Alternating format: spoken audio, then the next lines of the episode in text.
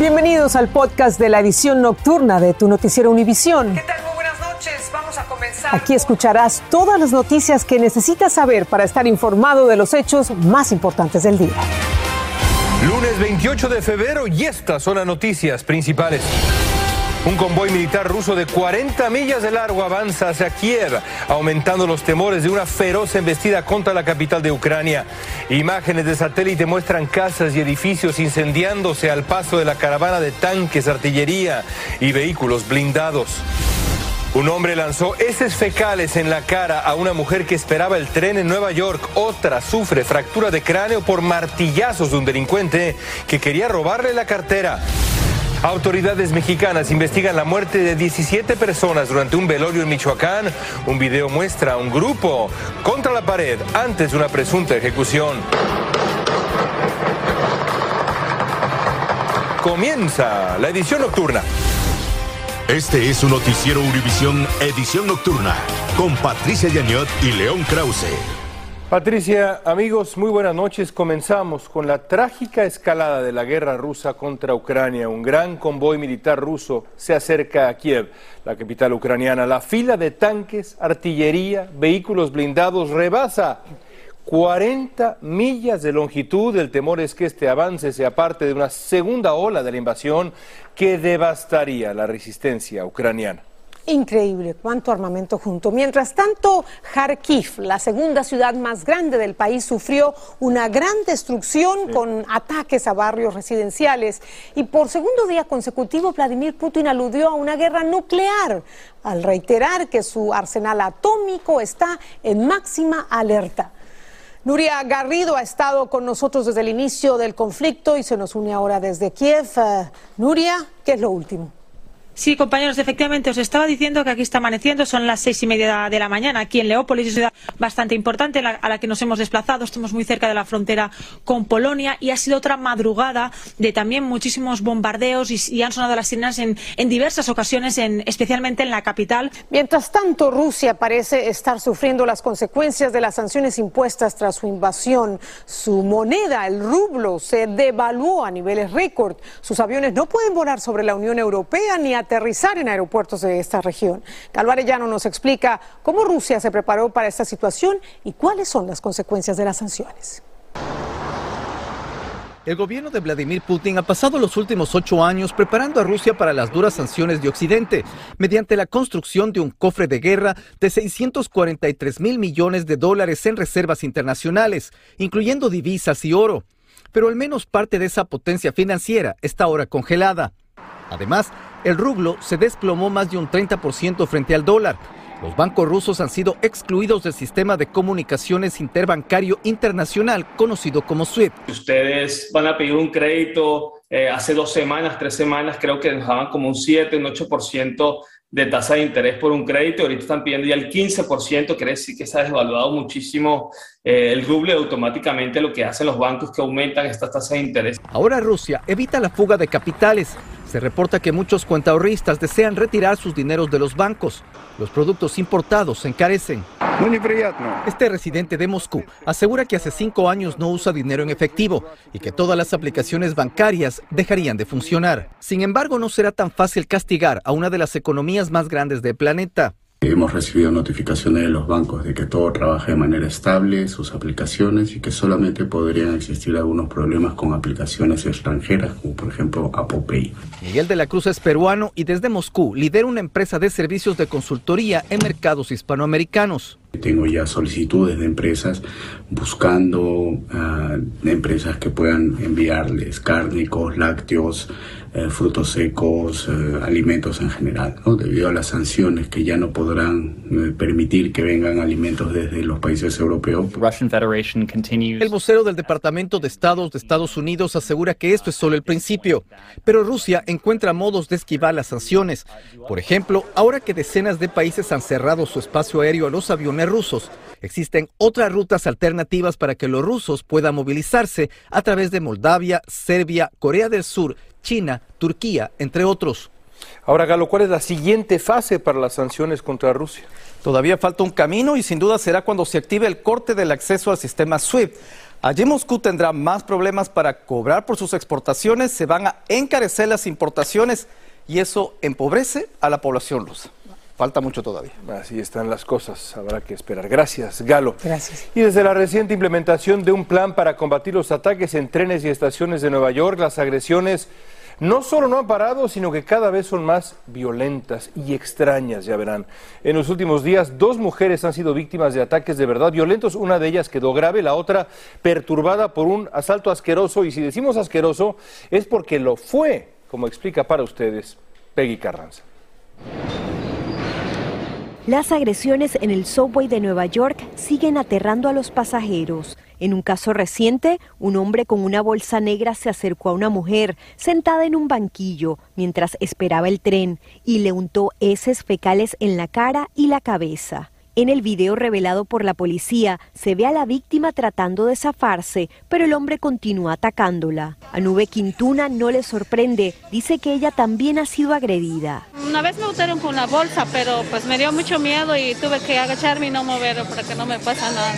En otro caso, una científica del Departamento de Salud de la ciudad de Nueva York fue pateada y golpeada repetidas veces con un martillo para robarle su cartera. A mí personalmente no me ha pasado nada, pero como que todo el tiempo sí se siente uno atacado y se siente como asustado. Ante los incidentes, las autoridades dicen estar trabajando en aumentar la presencia policial que muchas veces escasea en estaciones con mucho tráfico como esta en Times Square. Hace una semana se implementó un plan del alcalde que busca combatir la violencia en este sistema de transporte, que entre otras cosas no permitiría que desamparados duerman en los vagones. El público también ha exigido presencia de más policía, eh, especialmente en trenes de noche, etcétera.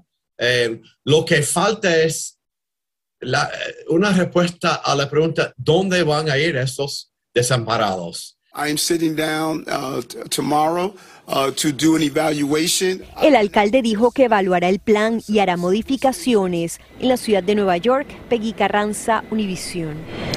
Y alivio para unos y preocupación para otros. Así han respondido muchos a los anuncios de las autoridades en distintos estados sobre el fin de la exigencia del uso de las mascarillas en espacios interiores. En Nueva York, bueno, allí no es la excepción. Precisamente allí está nuestra reportera Blanca Rosa Vilches con los detalles. Mascarillas o no mascarillas es una vez más el dilema para la población, aunque para las autoridades ya llegó el momento de dejar de usarlas. Hoy anunciamos que levantamos el mandato del uso de tapabocas en los colegios a partir de este miércoles 2 de marzo. Según la gobernadora, el estado registra 2.400 casos diarios de COVID y menos de 2.000 hospitalizaciones. Ahora estamos al 2%, pero ¿qué significa el mes que entra? Las autoridades estatales agregan que las mascarillas además no se requerirán en los restaurantes, gimnasios, teatros y en el interior de negocios. ¿Te vas a sentir segura con clientes sin mascarilla? En realidad no tanto, porque no sabría si están o no vacunados. El 59% de los alumnos está vacunado y el 96% de los adultos que trabajan en las escuelas. Janine Carrillo está de acuerdo con que su hijo deje de usar la mascarilla. ¿Cree que estamos listos? Sí, porque ya la mayoría de la población está vacunada. Entre los médicos hay una mezcla de optimismo y cautela. Pero sé que las cosas pueden cambiar y cuando las cosas cambien tendremos que adaptarnos y eso puede significar eh, usar las mascarillas de nuevo. Por su parte, el sindicato de maestros dicen que ellos todavía necesitan hacer sus evaluaciones y llegar a sus propias conclusiones para decidir si siguen usando las mascarillas o no. En Queens, Nueva York, Blanca Rosa Vilches, Univisión. Y también en Nueva York, las autoridades de salud dicen que la vacuna contra el coronavirus de Pfizer BioNTech es mucho menos eficaz en niños de 5 a 11 años que en adolescentes mayores o adultos, mucho menos eficaz para prevenir los contagios. Nuevos datos indican que aunque la vacuna previene a este grupo de niños de enfermar gravemente por COVID, no los protege contra el contagio. Algunos expertos creen que sería porque solo se recibe un tercio de la dosis aplicada a los adultos. Si usted piensa que el cambio climático es eh, solamente una amenaza a largo plazo, quizá un reciente informe de la ONU le haga cambiar de opinión y es que los científicos de plano han encendido ya los focos rojos. Reclaman que no tenemos el tiempo que algunos políticos y otros que no son políticos piensan que nos sobra. Desde San Francisco, Luis Mejid tiene la explicación. Incendios más destructivos, huracanes más poderosos, hielos considerados eternos que se derriten en el mar.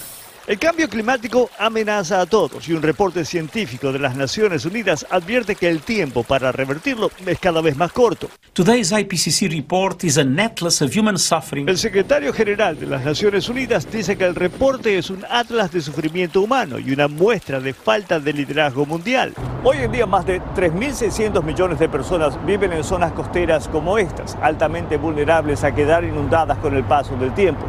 Pero el reporte deja claro que no importa donde uno viva, virtualmente todas las regiones del planeta que hoy están pobladas van a quedar afectadas por el cambio climático.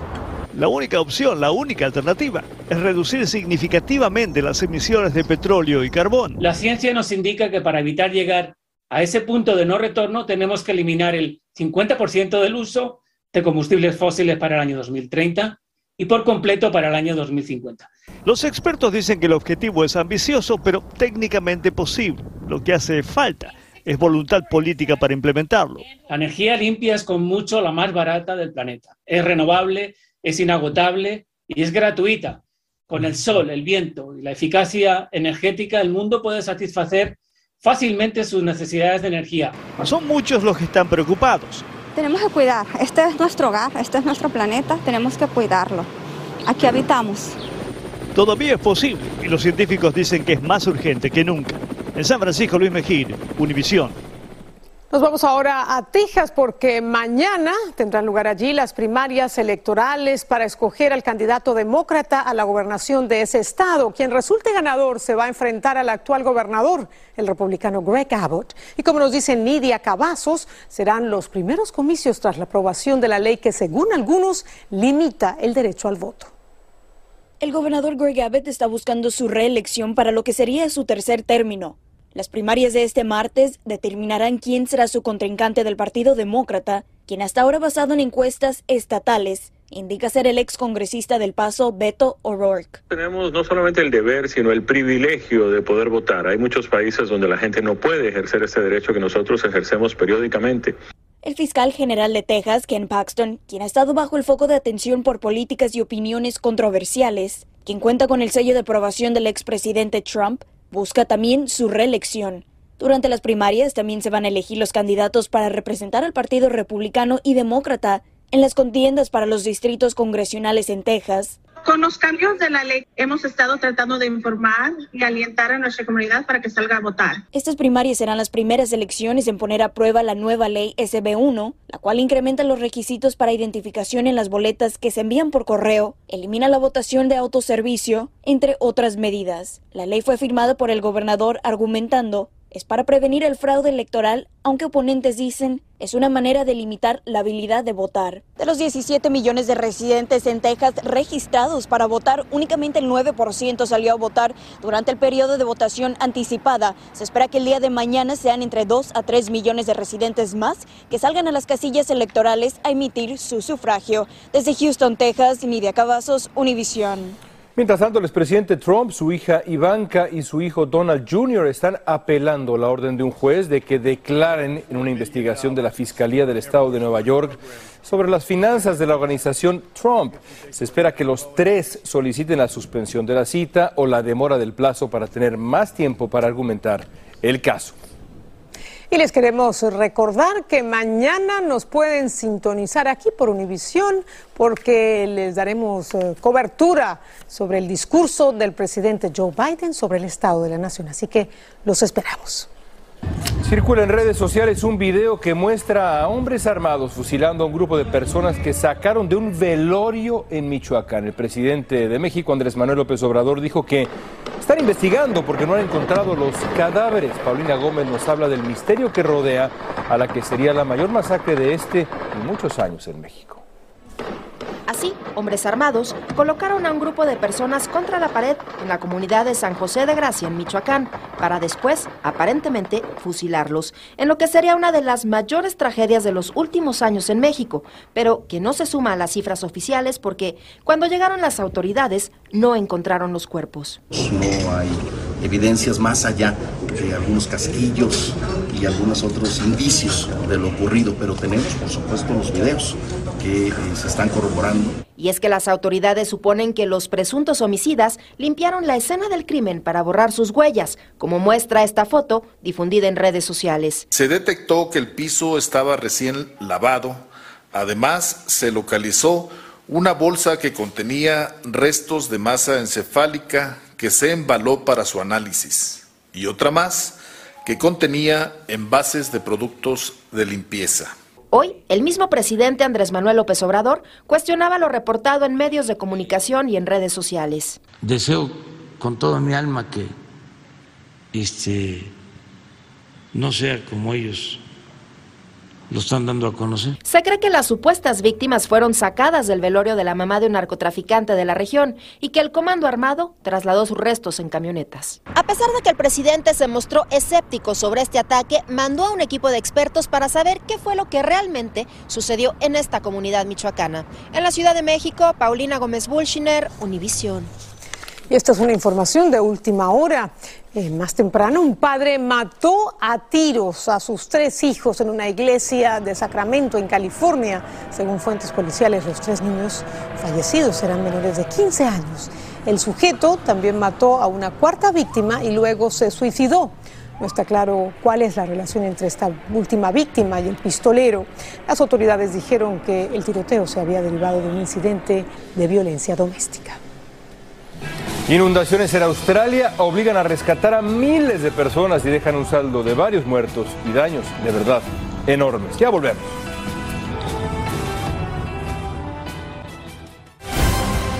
Estás escuchando el podcast de tu noticiero Univisión. Gracias por escuchar. El presidente Jair Bolsonaro dijo que Brasil concederá visas humanitarias a los ucranianos que quieran llegar a su país, pero cuando se le preguntó sobre las sanciones contra el Kremlin, Bolsonaro respondió que podrían afectar a Brasil porque depende de las importaciones rusas de fertilizantes y otros productos para su sector agroindustrial. Masivas inundaciones en Australia han causado pérdidas cuantiosas económicas, han dejado un saldo ya de nueve víctimas. Las inundaciones han afectado a los estados de Nueva Gales del Sur y Queensland, dos de los más poblados de ese inmenso país. Miles de personas han sido rescatadas, evacuadas, vean las imágenes. Hasta ahora 17 áreas de gobierno local han sido declaradas zonas de desastre en Australia. Y tras dos años sin festejos debido a la pandemia, miles salen a las calles de Nueva Orleans a disfrutar del Mardi Gras.